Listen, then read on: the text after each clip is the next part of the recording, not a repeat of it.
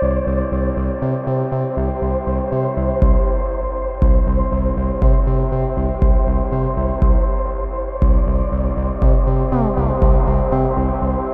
привет! Вы слушаете подкаст «Это базис». Э, в студии я, э, Александр Замятин, бывший уже муниципальный депутат, преподаватель и все такое прочее. И, как обычно, наши гости представляются сами. Э, меня зовут Боварь Виталий, я муниципальный депутат в Санкт-Петербурге, исследователь Центра коллективное действие и автор канала «Муниципальная экзистенция». А, меня зовут Дарья Федотова. Я училась на программе «Политическая философия» в Шанинке. Я экс-кандидатка в муниципальные депутаты в районе Восточной Измайлова в Москве и основа- соосновательница районного объединения жителей штаб Восточной Измайлова. Меня зовут Глеб Голубков. Я координатор платформы движения, а также магистрант международных отношений.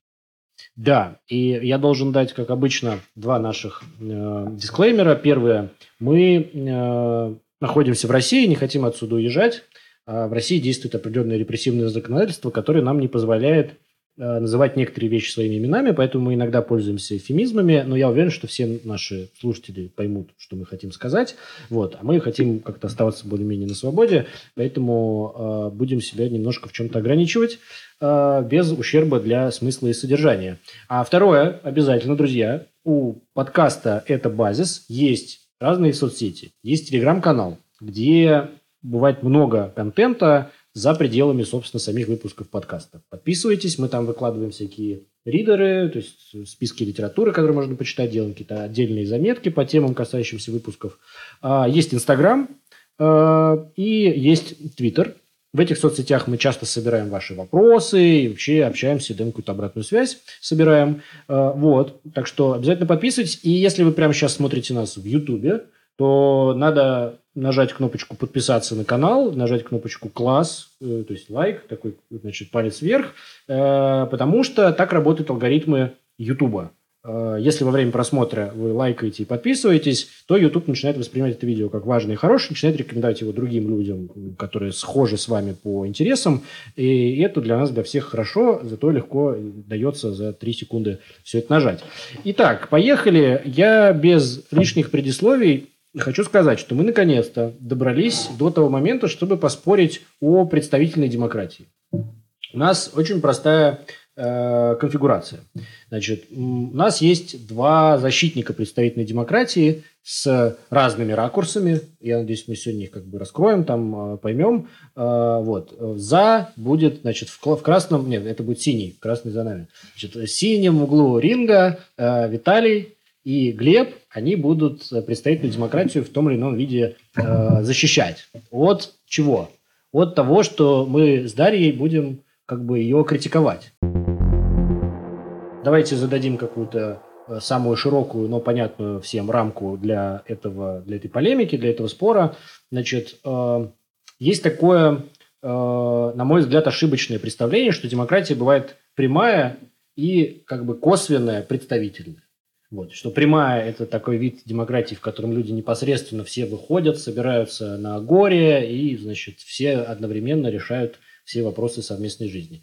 А представительная демократия – это что-то гораздо более реалистичное, э, гораздо более соответствующее современному массовому обществу. И вообще, на самом деле, представительная демократия – это единственный такой common sense для демократии. То есть, ну, как бы, а какая еще, если не представитель? Интеллигентные люди сидят, умно разговаривают и приходят к рациональному э, Да, приходят, значит, к какому-то рациональному консенсусу, там у себя в парламентах, в каких-то советах, вот, э, значит, вот такое вот э, есть представительство. И, типа, это единственная форма, в которой, возможно, демократия, в которой она нужна, в которой она возможна. Вот сегодня обсудим. Значит, давайте начнем с того, что существует, кроме того, что я сказал про common sense, про какой-то такой мейнстрим, Существует вообще-то такая радикальная демократическая критика представительной демократии.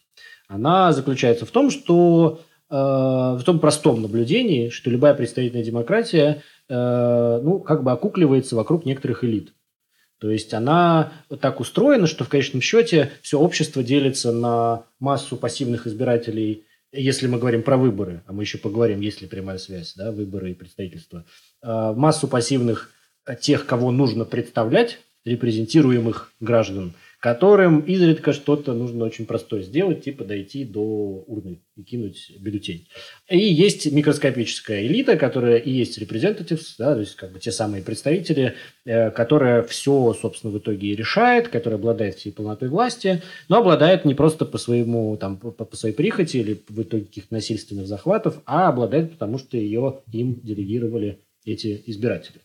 Вот. Ну, и... справедливости ради, я просто сразу хочу заметить, Давай. это все же, ну, это концепция минимальной демократии, скорее. Ну, то есть это очень такая э, конкретно историческая, да, конкретно исторический период развития либеральной демократии.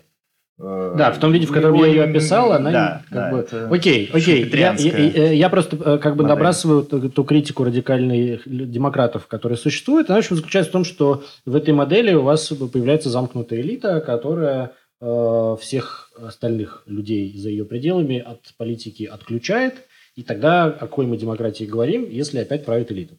Вот. Короче, давайте начнем с того, чтобы позащищать представительную демократию. Да, я, пожалуй, начну с э, разведения двух понятий, то есть выборы и представительство. Попытаюсь в своем маленьком спиче не развести эти, эти понятия. Вот, я думаю, что начать, начать стоит с того, что даже в современных представительных демократиях есть институты, э, члены которых не всегда э, оказываются там в последствии волеизъявления их граждан. Э, я говорю, конечно же, о, например, э, центральных банках и верховных судах, вот, а в то же время, например, э, например, в Верховном суде США, да, есть, э, то есть э, судьи наделены очень большими полномочиями. И вот, например, э, был такой верховный судья Энтони Кеннеди э, в прошлом э, Верховном суде, который, которого называли некоторые комментаторы самым влиятельным человеком США, потому что его голос э, во, во многом решал, э, как проголосует, э, как проголосуют судьи, потому что изначально было понятно, что вот эти четыре судьи проголосуют э, за, эти четыре против, и вот он был таким колеблющимся. Вот. Ну, еще раз подчеркну, что никто его не выбирал. Он был, по-моему, назначен, э, назначен Рональдом Рейганом, если я не ошибаюсь, э, на свой пост, но уже, к сожалению, его покинул. Вот. То же самое у нас есть э, такая же ситуация в международных организациях, то есть э, представители в международных организациях, э, в том же э, Совете Безопасности ООН, э, их опять-таки, они опять-таки назначенцы, их никто никуда не выбирал, вот, но тем не менее они являются представителями, то есть репрезентируют э, свою страну. Вот, и я попробую пойти дальше и сказать, что э, если мы приравниваем репрезентацию к демократии, то мы упускаем очень большое, э, очень большое м, число политических режимов, где репрезентация не строится на каких-то демократических принципах. Ну вот э, простой пример. Э, в Иране Аятолла Хамини, э, не- то есть э, тип легитимности абсолютно, абсолютно другой. Э, это не выборы и не какая-то другая демократическая процедура волеизъявления.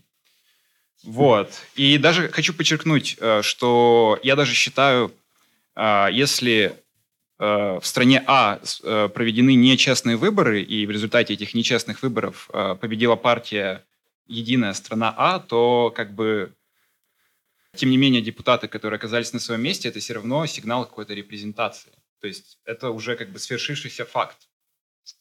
Вот. И, соответственно, я просто предлагаю разделить э, понятие э, представительства и от как бы такой демократической нормативности и сказать, что э, что, э, демо- э, что представительство это то, как оно есть, а не то, как это должно быть. То есть и это позволит на самом деле в каждом конкретном случае, в каждом конкретном э, политическом режиме э, понять критерии легитимности, то есть выборы ли это, или э, какая-то другая демократическая процедура, или это что-то другое.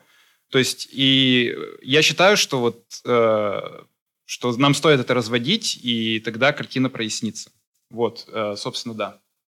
Угу. Ну, это такое довольно т- тонкое развлечение, которое еще предстоит сегодня как-то использовать, я думаю. Итак, что ты скажешь еще в защиту представительной А, мы так, ну давайте так попробуем. Э, Я хотел бы рассказать э, свой как бы аргумент основной, а дальше, я думаю, там в ходе разговора он будет, он может быть там, уточнен или прояснен. Э, мне кажется, что очень полезным и продуктивным в, в случае нашего разговора будет разделение, которое, насколько мне известно, предложил Артем Магун. Ну, по крайней мере, у него я его почерпнул. Mm-hmm. на власть учреждающую и власть учреждаемую. Э, и э, в соответствии с этим разделением вот такое прямое политическое волеизъявление, вли, скажем так, максимально политическое состояние гражданина э, и максимально политическое состояние всего общества, когда оно максимально накалено, это э, относится у нас к власти учреждающей. Я бы назвал это таким конституционным моментом, когда граждане в результате, это обычно происходит каких-то кризисов политических, революций, э, каких-то еще событий интересных, э, они э, каким-то образом накаляются, и придумывают правила игры для политического сообщества, которое они составляют. В нашем случае там, Российская Федерация, в случае какой-то другой страны другое. Э, однако вот это состояние максимальной политизации, э, оно ну, сопровождается часто различными потрясениями общественными, потому что состояние постоянной, перманентной политизации оно не всегда чтобы хорошо. Дело в том, что э, жить политической жизнью необходимо, но когда э, политическая жизнь перевешивает жизнь частную очень сильно, и когда она это делает у большого числа людей одновременно, то я боюсь, очень сложно обществом куда-то к чему-то идти, просто потому что э, всегда нужна какая-то передышка, всегда нужно сказать стоп, э, всегда нужно зафиксировать какие-то правила игры, пожить в этих правилах и идти дальше. И э, когда люди живут э, в каких-то правилах игры, это уже, получается, действует у нас власть учрежденная. И э, обращаясь к вот этому разделению, э, я вижу себе э, какое-то желательно, приятно мне модель общества, что люди, которые по каким-то причинам избрали для себя политику как профессию, э, политику не как состояние, да, в котором так или иначе, на мой взгляд, э, желательно, чтобы жил каждый гражданин, а, а политику как профессию, они вот получали некую институционально зафиксированную роль, а, имели бы некую определенность, а, понимали бы, что они делают, понимали бы конфигурацию, в которой они делают, там, партию или политическое движение, в котором они состоят, и э, осуществляли свою деятельность какой-то понятный период времени, который обычно называется каденцией. Э, в своей вот легислатуре, куда они там избрались в Совет, в региональный, в федеральный, или мы вообще можно придумать там систему какую-то иную. Э, и, на мой взгляд, критика представительской демократии, которая сейчас существует с такого радикально-демократического фланга, она Э, может быть нивелирована в связи с тем, что у нас э, в обществе, не только в России, но и во всем мире, идет такая новая волна демократизации. Она уже, ну, так, может быть, даже на своем пике в каком-то смысле, э, когда какие-то новые группы, которые раньше были отсечены от политического участия, от возможности даже потенциальной политического участия, они получают такую возможность благодаря развитию средств коммуникации, интернету, благодаря возможности практически Э, ежедневно следить за там, тем политиком, за которого они проголосовали, э, критиковать его в очень таком демократичном режиме, ну, в смысле, в очень прямом режиме, не демократичном, это в бытовом смысле я использовал, а в очень прямом режиме написать комментарий в личку и что угодно сказать ему можно. И в нормальной ситуации это не приводит никаким последствиям для человека, да, критикующего. Э, и вот эта интенсификация коммуникации, политической коммуникации между представителями и теми, кого они представляют, позволяет нивелировать вот это разделение на элиту и народ. Просто хотела сказать вообще, что мы, что мы имеем в виду под демократией вообще, как мы ее понимаем. Просто э, я всегда как бы придерживаюсь определения. Для меня демократия — это вообще коллективное самоуправление, когда каждый одновременно и управляет, и одновременно является управляемым. И просто вот что меня вот смущает в этой схеме с представителями, что на очень длительный период очень большое количество людей, они являются просто управляемыми, и они сами никем не управляют, и тем самым как такая политическая культура участия, какого-то активного гражданства, она не формируется. Почему не знаю, вот каждый, даже если возвращаться все-таки к выборам, каждый нов, новые выборы просто так сложно разбудить людей, которые бы, просто ничего не хотят, они привыкли, что есть какие-то эксперты, которые разбираются в политике, все решают, как бы. Они люди просто ничего не понимают и как бы доверяют им, и это как бы прям внушается вот у нас в России, как-то всем сознательно закладывается в голову. А если как бы есть, ну, демократия как каждодневная практика, как мне все-таки, ну, близок идеал финской демократии, когда люди участвовали в различных типах ассамблей, делали это постоянно в течение там вот ну, всего, ну, собственно, в течение всего времени. Ты можешь там, не знаю, участвовать в ассамблее, не знаю, посвященной тому, каким образом там обустраивать свой полис, а, не знаю, как детей учить и так далее. И каком-нибудь еще, то, что мы сейчас называем комитете, совете. Вот, в общем, в ассамблеях, и у тебя все время есть эта практика, обсуждения, ты умеешь вообще защищать свои интересы, еще ты способен вообще к дискуссии какой-то аргументированной, в принципе, и можешь отстаивать свою точку зрения. А когда этого нет, просто, соответственно, ну, ты никак не можешь влиться в политический процесс, очень высокий порог входа вообще для того, чтобы начать какую-то политическую деятельность, если вдруг кто осознал, все-таки я хочу быть, э, ну, как более, не знаю, активным гражданином, как бы это ни прозвучало, с чего как бы мне начать, вот как бы очень сложно эту вот точку какую-то входа найти, а, ну, демократ, вот именно репрезентация, в общем, мне кажется, она мешает такому развитию, не знаю, какой-то гражданской ответственности, что ли. Вот, и между выборами, к сожалению, вот так вот пагубно действует на, на, на людей. Давайте попробуем зафиксировать это как конкретный поинт. А, значит, а, если я правильно понимаю, а, Виталик, ты говоришь, что представительство хорошо тем, что оно обеспечивает э, некоторый э, политический мир, Э, как бы фиксирует некоторые правила и выводит нас из перманентного состояния какой-то гражданской распри, где как перманентного бы, стазиса. Да, да из, из перманентного стазиса, как сказали бы политические философы, да, вот. А типа зафиксировав представительство, мы можем спокойно пожить. И это, ну, это действительно некоторая ценность, видимо. Но что, как бы, Даша парирует, э, типа, участия, не хватает участия.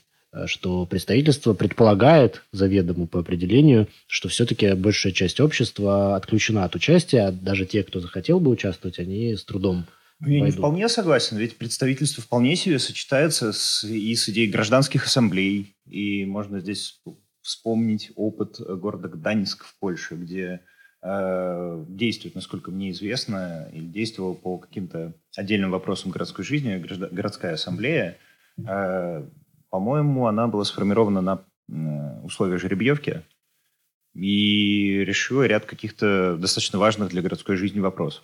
Другое дело, ну просто я, когда мы организовывали, и я участвовал в организации одной небольшой городской ассамблеи, так очень косвенно, но поучаствовал. В Питере? Да. А, ну, понятное дело, что это скорее как э, некая игра, да, некая имитация, потому что, ну, к сожалению, в Э, ну, ассамблея, которая, решение, которое не может стать правилом для горожан, это немного обидно, но мы как бы попробовали, получили интересный опыт. Э, я заметил, что на городской ассамблее, на гражд... такой вот сформированной на, ну, там, например, жеребьевкой, э, можно очень качественно и очень круто решить какой-нибудь один вопрос. Но это занимает огромное количество времени. Просто-напросто потому, что э, у самих людей, которые участвуют в ней, э, у них есть спрос на то, чтобы разобраться в проблеме хорошо.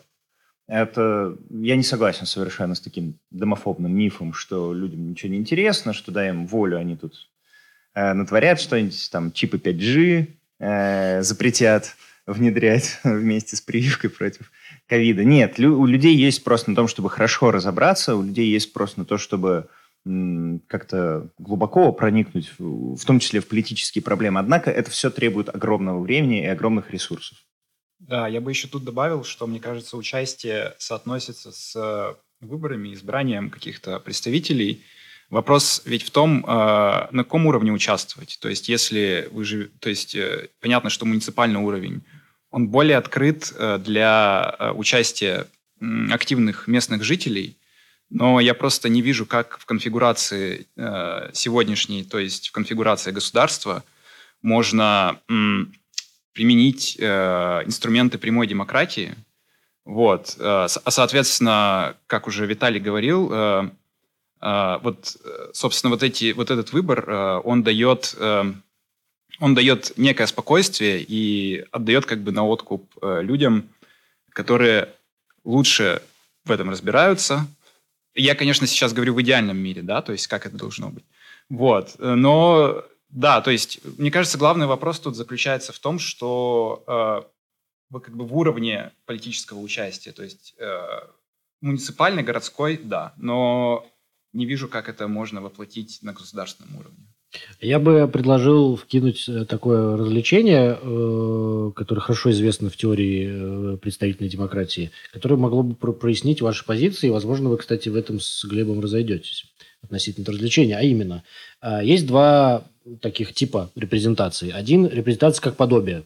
Грубо говоря, если у вас есть парламент – то он должен э, в своих долях соответствовать тому, как устроено общество. Условно, если у вас 40% мужчин, 60% женщин, значит, в парламенте нужно там, 60% женщин, 40% мужчин. Ну и так далее, и так далее. Да? То есть, чем более представительный орган подобен тому, кого он представляет, по каким-то социоэкономическим э, характеристикам, тем лучше удалась репрезентация. Это один тип.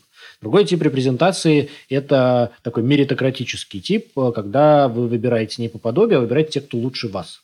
Вот. Из, из, конечно, ваших представлений о том, что хорошо, но, тем не менее, вы стремитесь выбирать не такого же, как я. Там, я рабочий, я хочу, чтобы рабочий меня представлял. Я рабочий, но я хочу, чтобы меня представлял какой-нибудь адвокат э, в парламенте. Да? Вот это два разных типа. Какой бы вы защищали? Ну, я могу сразу ответить, что, конечно же, все зависит от контекста. Вот. Э, но я думаю, что вот есть такое, такое название для одного из э, подоб, подобных вторых э, устройств э, конституционных, он называется консоциализм, то есть он обычно применяется в э, режимах политических, которые либо, либо же они после гражданской войны, или у них много политических каких-то, точнее религиозных э, несостыковок и конфликтов. Вот, соответственно, там идет репрезентация именно по э, социальной группе, э, которая которая релевантна для, для того или иного э, населе, э, э, для того или иного города или населенного пункта. Вот. Но э, у этой модели есть свои недостатки, то есть очень часто она не может, ну то есть очень часто люди не могут договориться, да, вот что, например, сейчас в Ливане происходит. Там э, у нас консенсуализм, ну так более-менее, но при этом, э, при этом там столько много, ну, там очень много проблем, потому что люди не могут договориться между собой, принять какое-то решение.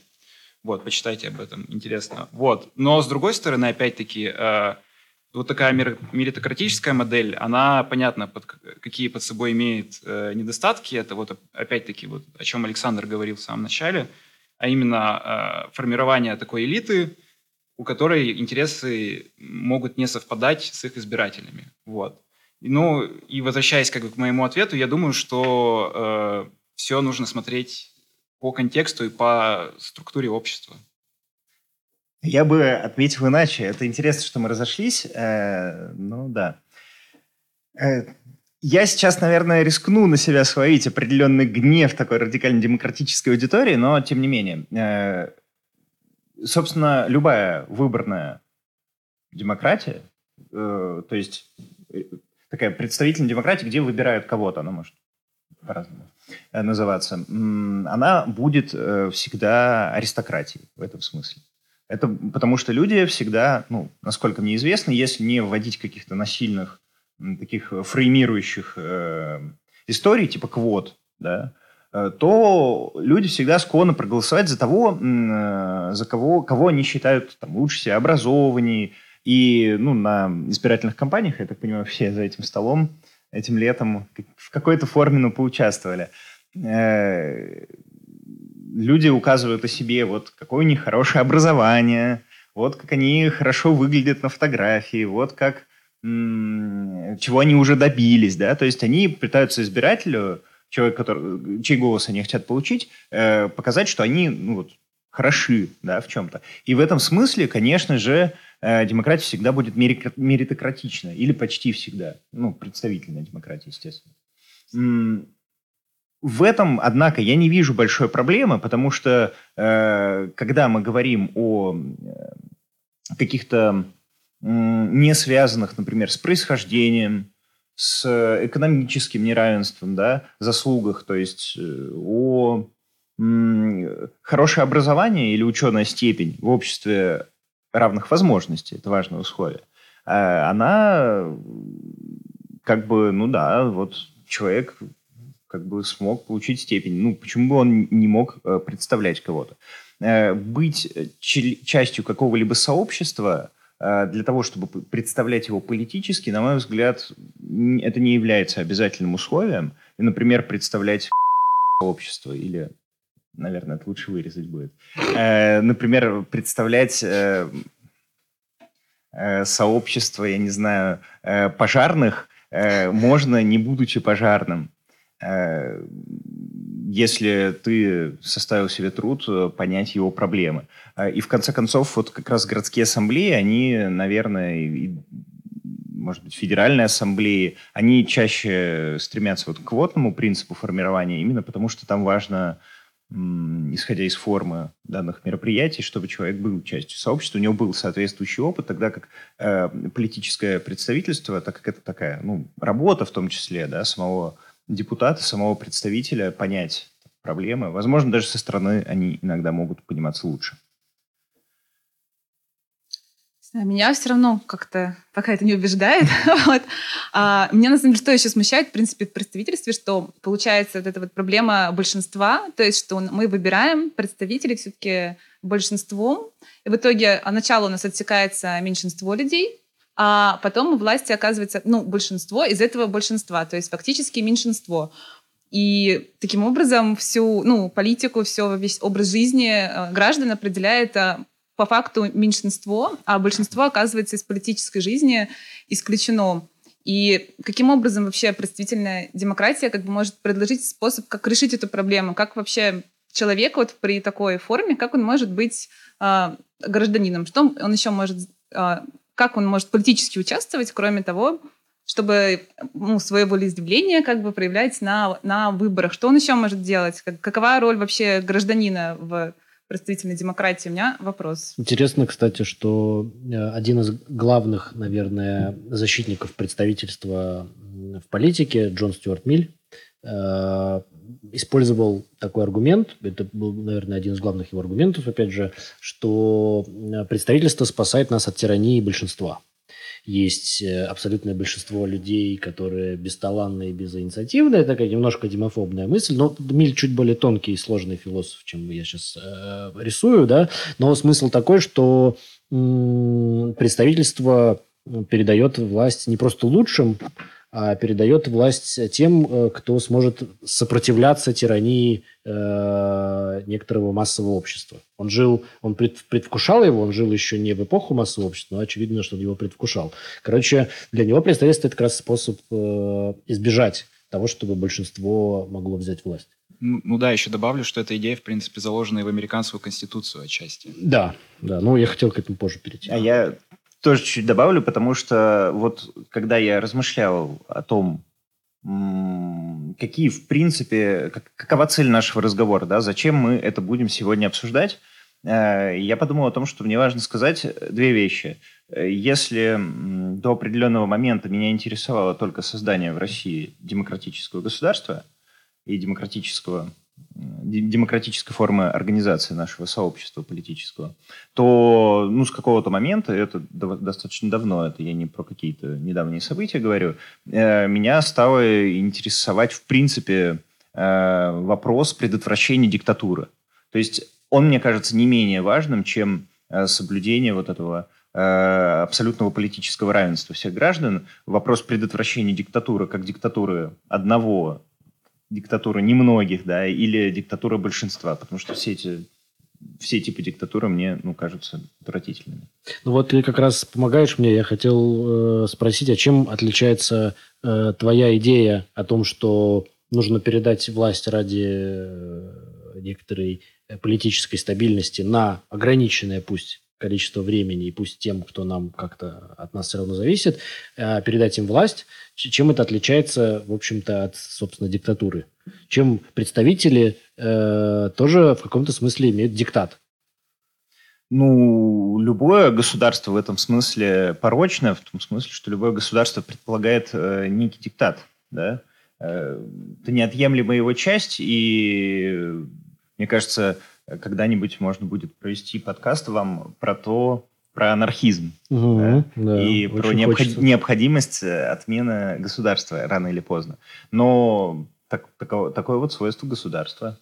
Мгм, мгм. Но а, диктат, основанный на согласии и на законах, да, то, что Аристотель называл и Сократией, э, это, скажем так, ну, допустимое. Да. Это лучше, чем э, диктатура там Самодура какого-нибудь. Самодура или небольшой олигархической клики, Мгм. но и диктатура большинства в этом смысле тоже. Диктатура толпы, она, ну, мало Окей. привлекательна. Я, я вкину еще одно развлечение, которое обычно в теории представительной демократии есть. Значит, э, есть э, м, ну, как бы разные типы э, представительства, разные типы мандатов. А именно, э, бывает мандат э, императивный, который предполагает, что представитель не может отклоняться от того, что ему его э, избиратели или репрезентируемые им граждане э, наказали делать. То есть, грубо говоря, он едет в парламент из Бристоля в Лондон, значит, чтобы с листочком, который избиратели Бристоля ему написали. И он в парламенте должен говорить только то, что написано на этом листочке. Вот это императивный мандат. И есть э, как бы противоположность, который депутат Бристоля Эдмунд Бёрк, такой великий консервативный философ, сформулировал, а, когда общался со своими избирателями, он сказал им, отстаньте от меня. Не надо мне рассказывать, вы меня выбрали, теперь заткнитесь. Не надо мне рассказывать, как мне там в парламенте себя вести. Я лучше знаю, как бы, вот. Это свободный мандат. Да? Вот, короче, есть развлечение. Свободный мандат, императивный мандат. Нужно ли представителю четко следовать э, тому, что ему говорили избиратели, или он свободен ровно в тот момент, когда получил мандат? Я думаю, что есть одна проблема, потому что чело- депутат, как представитель своей страны, э, у него может быть один интерес, а интересы его избирателей совсем другие.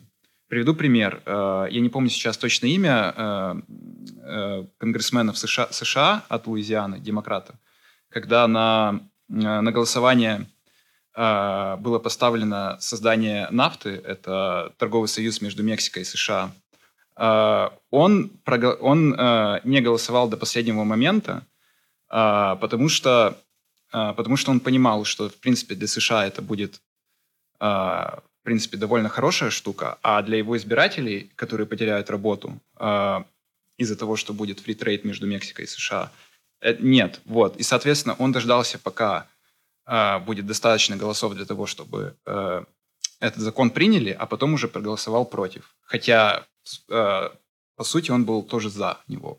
Вот. Поэтому я считаю, что, опять-таки, э, императивный мандат э, не всегда работает. Я, когда интересовался проблемой императивного мандата, этим вопросом, я на самом деле достаточно мало нашел какой-то такой удовлетворительной практики, потому что есть страны, где та или иная форма императивного мандата, она пытается реализовываться. Обычно, как ни странно, это, э, как ни странно, это те государства, которые э, мы так интуитивно назвали бы скорее автократиями, чем демократия, да? Ну, по крайней мере, это точно не либеральная демократия. Но вот какой-то практики мне не хватило в этих всех... Я тебе даже больше скажу. Бернар Манен, такой выдающийся французский исследователь, он прямо говорит, что а, императивный мандат просто закончился, его нигде больше не найти, примерно в конце 18 века, вот примерно когда Берк это все писал. Ну, я подозреваю, что так, потому что, на самом деле, даже в российском законодательстве есть э, как бы механизм юридический отзыва депу- а- а- а- отозвать депутата, но он э, мало реализуем на практике. Однако, когда исполнительная власть захочет это сделать, то она, конечно же, его реализует, и люди тут совершенно ни при чем. И соблюдал он наказы избирателя, не соблюдал он наказы избирателя, это не важно. Но мне э, интуитивно идея с императивным мандатом сильно не нравится, э, потому что, ну, э, даже я, будучи депутатом какого-то очень небольшого клочка суши, э, на котором живет там, 60 тысяч человек, э, предположим, я получу наказы, ну ладно, избирательный округ меньше, разделим на 4 мой муниципальный округ, 15 тысяч человек. Если я получу 15 тысяч э, наказов, то каким образом я должен выбрать, э, какой из этих 15 тысяч... Ну, то есть невозможно найти консенсус. Собственно, это еще одна вот мысль, которую я тоже хотел, наверное, озвучить, что поиск консенсуса мне не кажется делом важным. То есть некий, некое соревнование, некий огонь, некое противостояние, собственно, чем мне тоже импонирует парламентская модель представительная, тем, что это такой ринг политический, на котором вот кто-то бьется. Мне кажется, это ценностью, мне кажется, это важным. Тогда как э, императивный мандат, я думаю, проблема с э, тем, что депутат начинает отклоняться от своих предвыборных обещаний, решается сокращением срока каденции, ну, например, до двух лет, и, и достаточно частым проведением э, выборов. Кроме того, когда депутату всегда можно выразить свое несогласие, написав на его стене в ВК, нарисовав там граффити и написав, что ты о нем думаешь, ну, мне кажется, что это излишне. Ну, вот ты, как бы, опять же, на мой взгляд, даришь хороший аргумент против представительной демократии, потому что э, как бы она исключает возможность э, поиска каких-то консенсусных решений. Ну, вот смотри, значит, по-моему, как раз представительная демократия неизбежно построена на том, что люди пытаются свои несовместимые политические предпочтения сложить э, в один ящик, стряхнуть и его кого и посмотреть, как бы в этом ящике, что мы теперь будем делать. Э, да, даже если очистить все процедуры, убрать э, экономические и социальные факторы, которые создают элиты, э, даже в этом случае, в таком э, стерильном, получается, что э, есть просто люди, у которых есть предустановленные предпочтения – политические, которые заведомо несовместимы. Ну, то есть, если мы вдруг попадаем в ситуацию, в которой у всего данного избирательного округа одинаковые политические предпочтения, то это какая-то тоталитарная хрень, и вообще надо как бежать оттуда.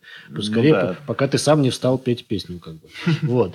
Поэтому э, представительство болеет э, вот этой штукой, попыткой механически складывать несовместимые вещи. Что может быть лекарством? Оно, как бы известно, делиберативные теории его нащупали, да, лекарством является, собственно, делиберация, когда ты допускаешь, что твои политические предпочтения не являются законченным э, окончательным вердиктом. Когда ты выходишь общаться с другими людьми, они тоже при этом допускают, что другие политические предпочтения существуют, имеют право на жизнь, их надо выслушать, и вы приходите, вы в процессе этого общения как бы меняете точку зрения и приходите к какому-то а, общему решению, которое может подразумевать консенсус в лучшем случае, а в худшем случае набор компромиссов.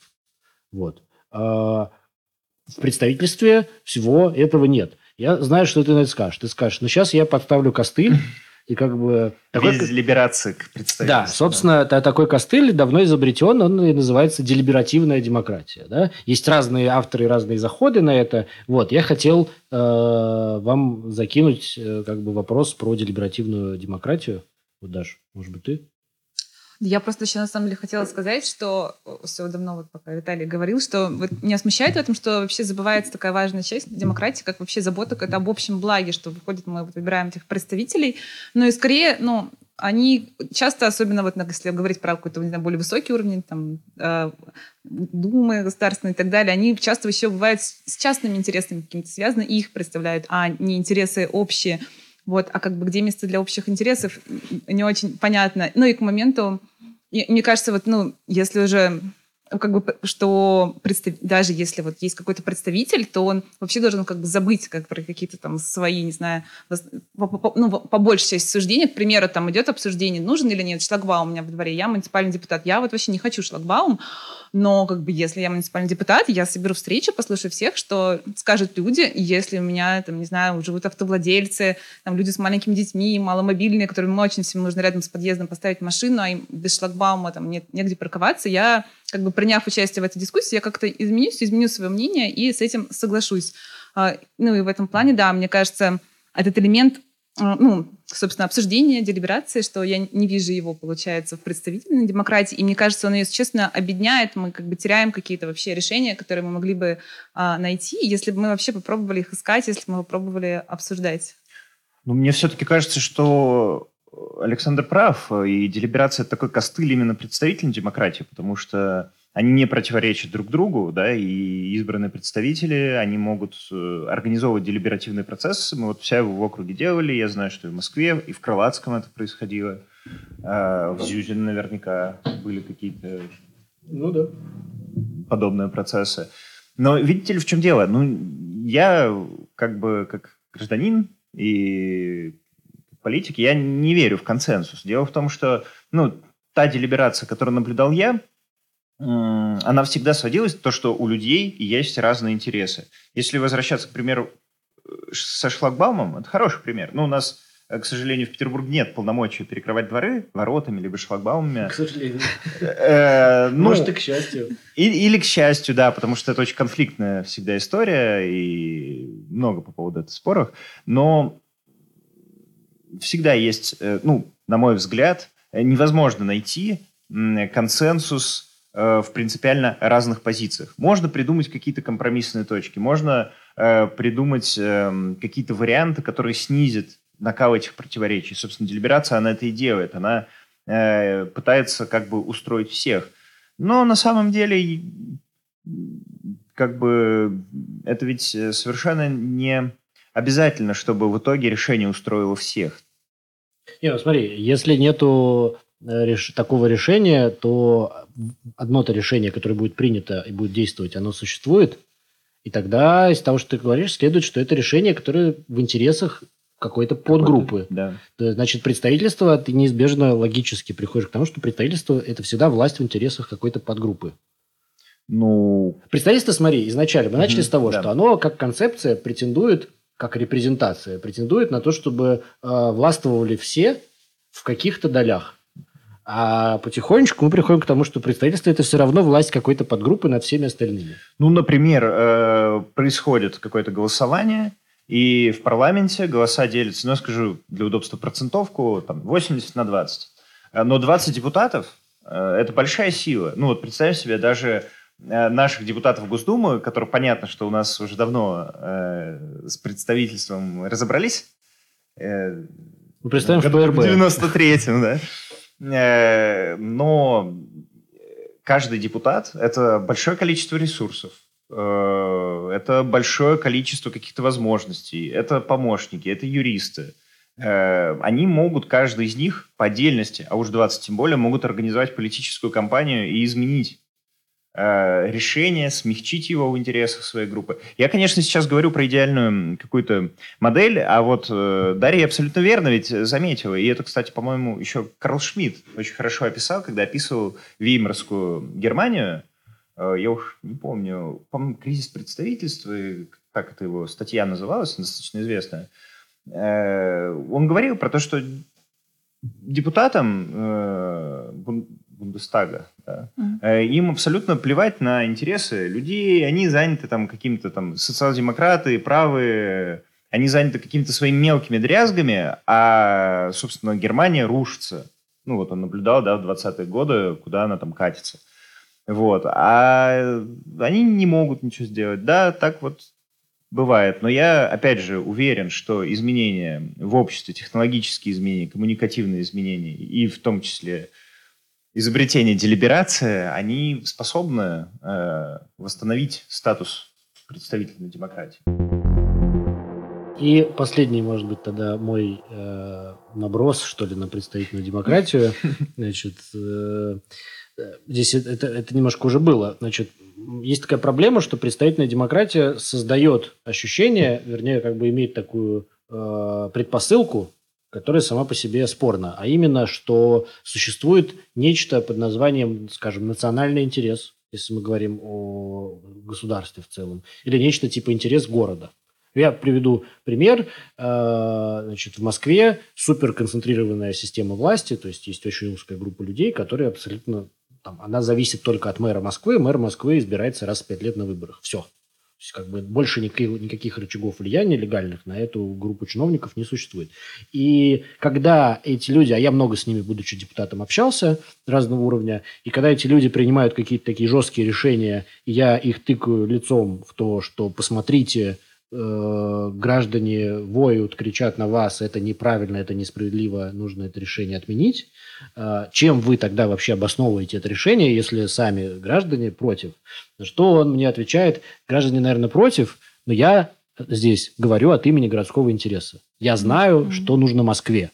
Вот есть люди, которых ты мне показываешь, живые там какие-то, значит, со своими проблемами, с семьями, а есть Москва. Вот я чиновник, вот, там, префект, например, я мэр в целом, я говорю от имени Москвы. То есть представительная демократия рождает предполагает и на самом деле сама рождает некоторую такую виртуальную сущность, как там интерес города, национальный интерес, интерес государства, и которым, за которым на самом деле всегда, вот это мой как бы очень радикальный тезис, но я не знаю исключений, а всегда за которым кроется частный интерес какой-то группы людей. Вот э, как бы как можно вообще обосновать существование какого-то национального интереса в представительстве? У вас, получается, тоже немного противоречит позиция, потому что вот Дарья говорила про общее благо. Да, про общее а благо. это, да. в принципе, ну, как бы, можно назвать национальным интересом по-другому. Да. Не, наверное, ну, все-таки, мне кажется, мы говорим о разном, потому что с тем, что говорит Александр, как раз я согласна, что формируется, ну, не знаю, что какая-то мифическая сущность, что как бы какой-то, ну, общий, вот то, что что то, что ты называл, а, интерес города и так далее, но как бы без привязки к конкретным а, людям, которые являются выразителями этого интереса. Я, когда говорю об общем благе, я имею в виду, что есть конкретная группа людей, для которых это, ну, что-то а, одинаково важно. К примеру, нам не обязательно мыслить масштабом там Москвы, сколько-то, сколько много миллионного города. Мы можем мыслить масштабами разных сообществ городских, районов, для которых реально определить их общий интерес, которые могут его сформулировать, как-то выразить, что ну, не обязательно подниматься на такой как бы, высокий уровень и как бы абстрактный достаточно уровень, где нет вообще каких-то субъектов действующих. Как бы общий интерес, он все-таки достаточно, ну, общее благо, оно конкретное, оно привязано к людям. Но ведь есть э, целый ряд вопросов, которые действительно выходят на общий городской уровень. То есть, возможно, Москву стоило бы расчленить. По-моему, нет такой главной статьи призыва к расчленению Москвы. Региона, да. Да, на, на какие-то районы сделать их очень автономными, но тем не менее. Транспортная политика, э, не знаю, какие-то вещи, связанные с э, ресурсами, да, Ну, с теплом, политика. газом, социальная политика. Ну, социальную я еще представляю, как, что она в рамках разных кругов, районов. Да, Ну, это связано с перераспределением и равенством. Если ты ее ставишь в зависимости от собранных налогов, например, то у тебя в Тверском будет огромная разница с каким-нибудь... э, Ну, с в общем, да, да, да. Так что, ну, и когда говорят о там, интересах города, говорят вот о таких очень глобальных вещах. Но я не знаю, как чиновники московской мэрии. На самом деле это с- интересно слышать, потому что все мои опыты общения с чиновниками, ну, у вас интеллигентные, видимо, чиновники. То есть они вот а, об интересах Москвы. Ну, это То просто есть мне такие попадались, это они патриот они не все Москвы, такие. получается. Ну, они должны чем-то защищаться.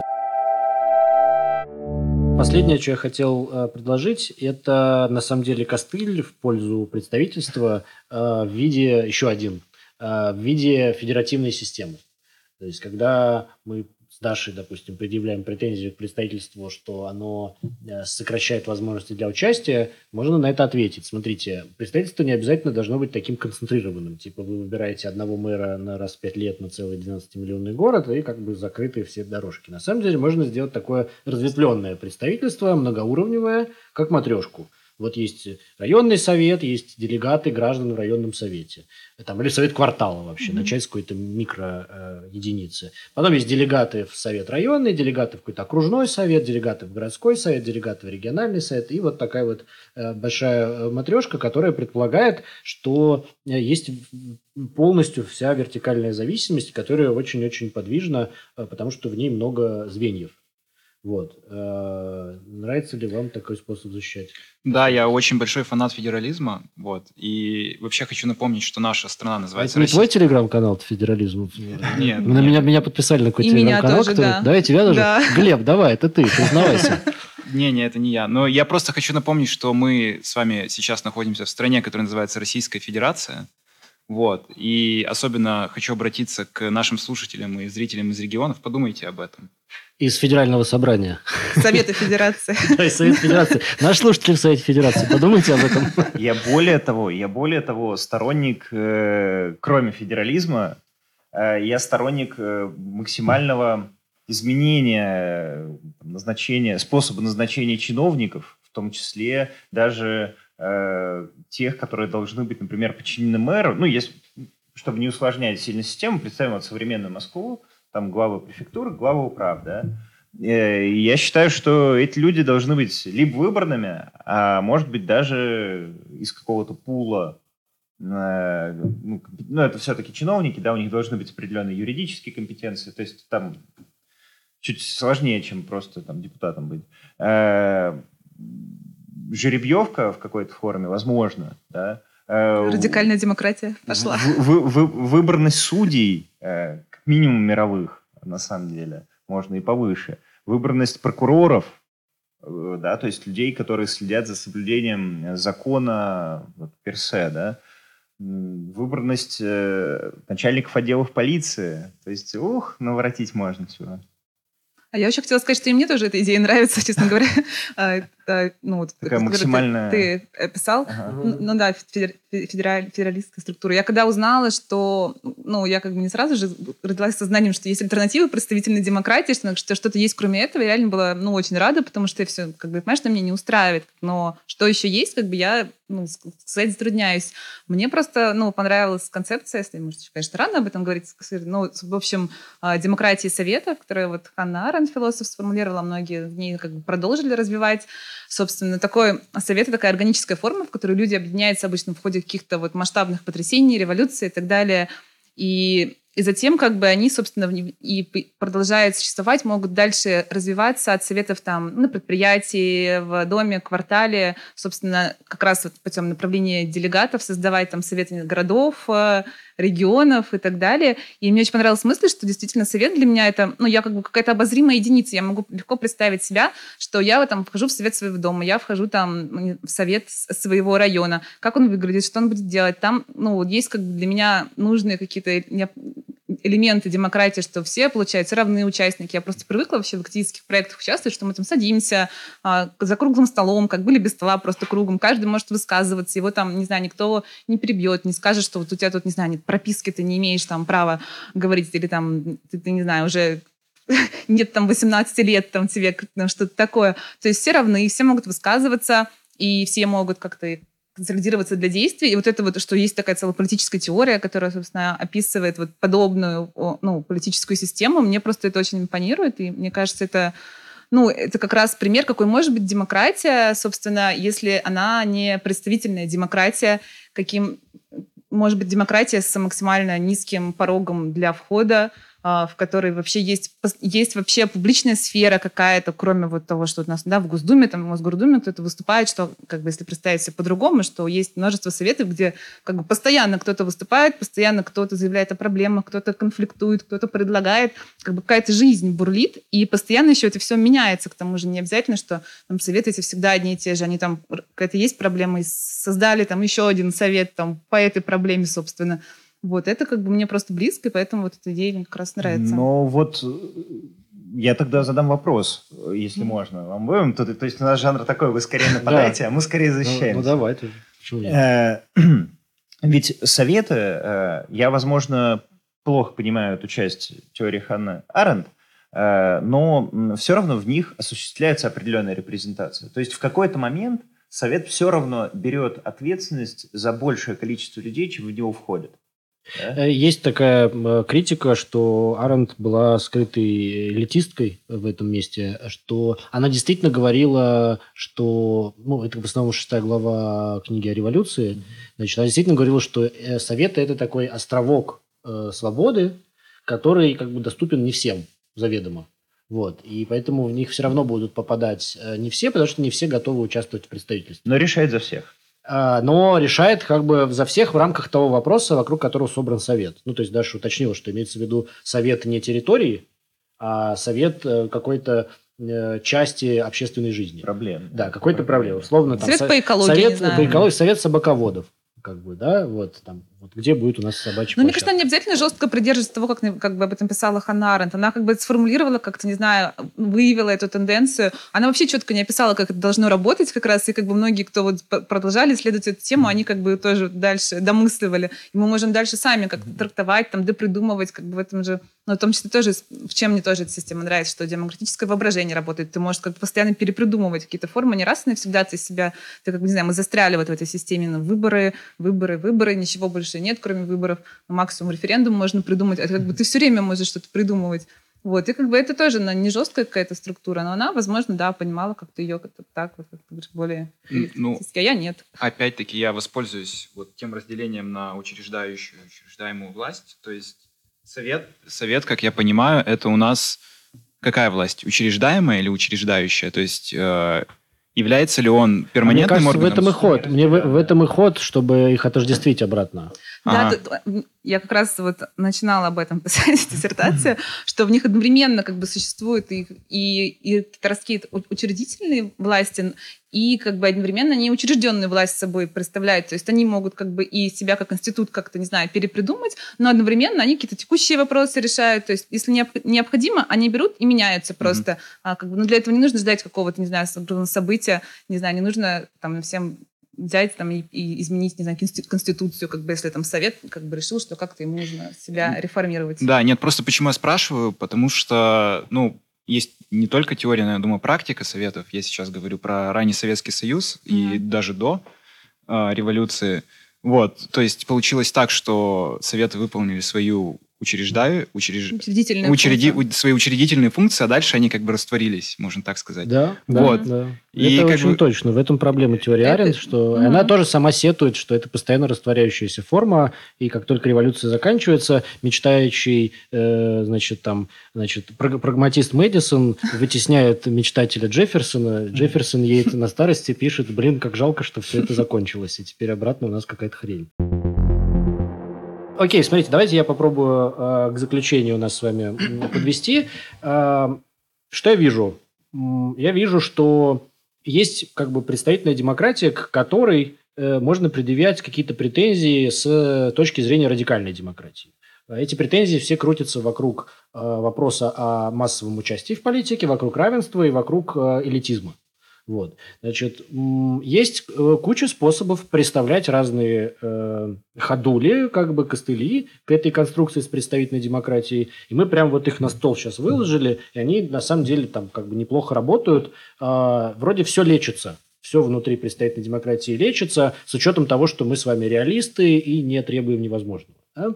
Так вот, у меня как к этой картинке такой вопрос – Значит, если есть столько костылей, если есть столько способов ее поправить и сделать более демократичной, то почему ничего подобного мы не наблюдаем э, в государствах современных и государствах вообще последних двух веков? А почему представительная демократия, которая стала здравым смыслом демократии вообще, и ее подменяет, в принципе, собой, а во всех наиболее развитых странах. Есть исключения, есть какая-нибудь швейцарская федеративная модель, которую всегда можно тыкнуть, но а где-то еще, да, можно, можно тоже найти разные исключения, но это единичные, не, как бы, не работающие за пределами маленьких территорий исключения. Почему представительная демократия остается собой, и как бы ни пытались, там, например, мечтатели 60-х, э, 70-х годов к ней какие-то делиберативные механизмы пристроить, чтобы увеличить уровень участия, это никогда не работало. Она остается, на самом деле, замкнутой, такой, какой мы ее знаем сегодня. У меня есть предположение. Э, Ты так вот объединил широким мазком в два века, но на самом деле ведь там разные, да? Э, разные формы организации представительной демократии. Главное, что разные общества, в которых она существовала, да? Кардинально разные. И, на мой взгляд, э, вот эта новая волна демократизации, она еще более-менее только началась. Мы уже видим ее последствия, мы видели приход Трампа, кратковременный, наверное, к сожалению, успех Корбина, да, Э, чуть было у Сандерса не получилось, Э, так и очень негативный, да, ну вот Трампа я уже упомянул, но Орбан, э, движение пяти звезд, разные. Но это, но это все как раз-таки следствие вот этой вот радикальной, на мой взгляд, демократизации, потому что э, только относительно маргинализированные силы да, могут позволить себе экспериментировать с э, формами демократии, с формами политической борьбы.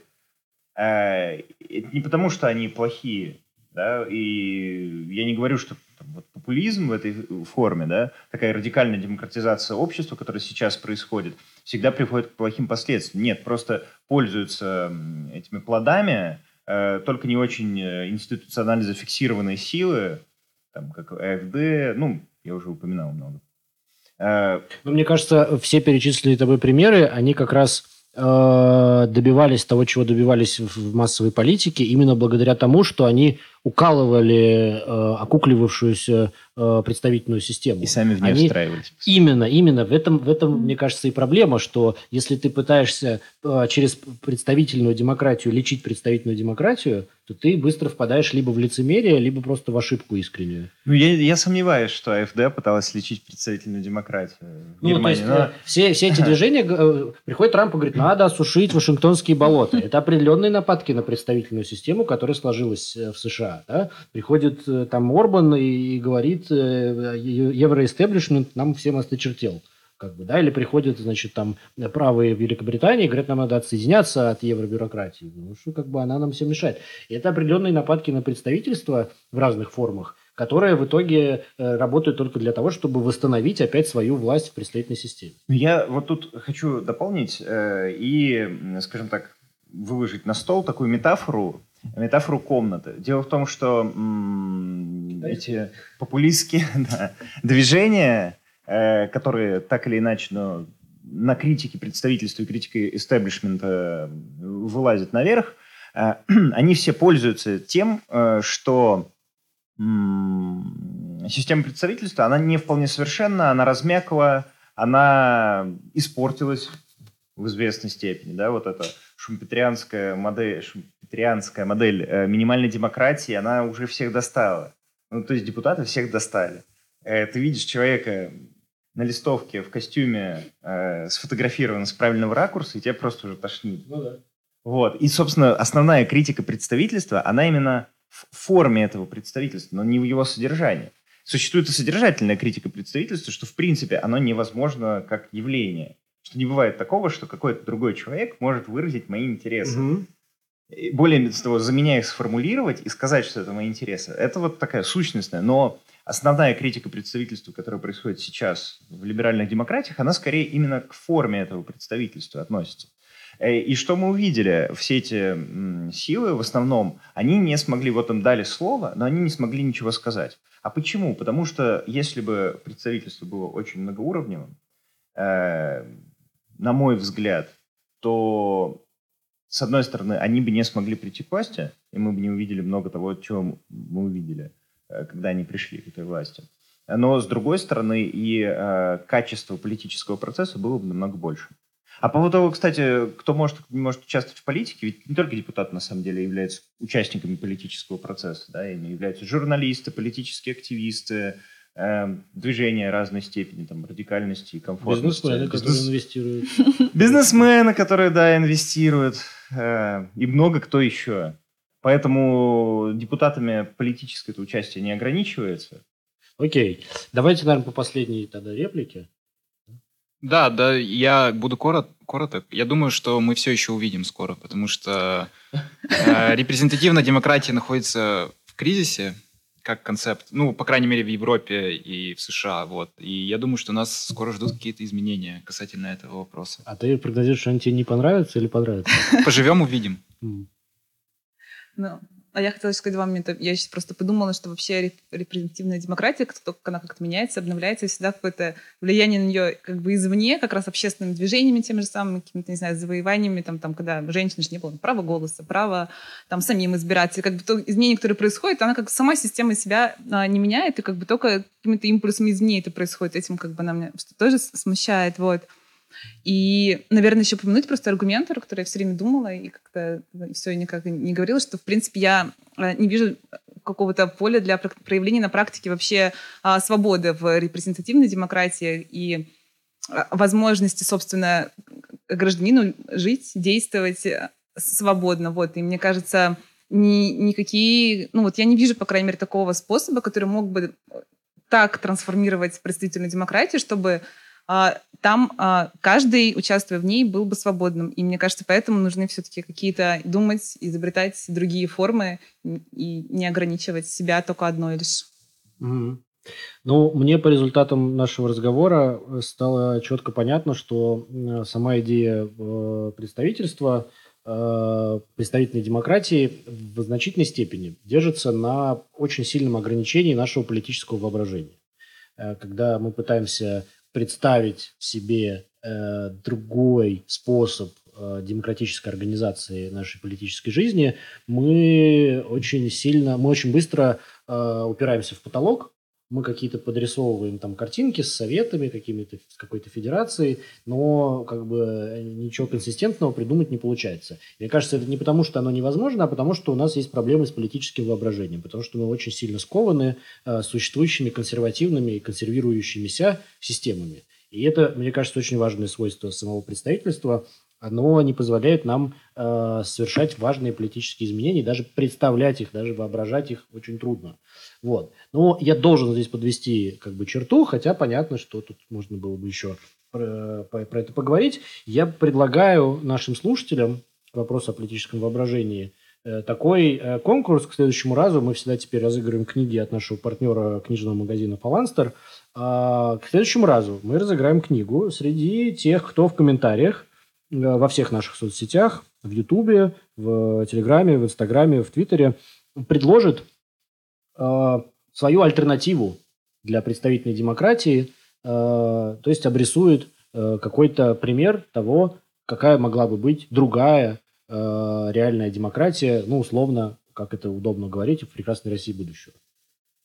Вот. Кто предложит лучший вариант с точки зрения нашего вот сегодняшнего вот этого эмерджентного коллектива и в целом редакции подкаста, тот э, получит книгу, э, какую мы скажем еще чуть позже, пусть будет некоторый, э, некоторая интрига. Вот, э, тогда со всеми прощаемся. Пока-пока. Надеемся, что не сильно вас достали своими скучными разговорами. Ну, это такой выпуск для любителей. Все, ребята, это базис. До свидания. Все, это база. И это главное. И это основа.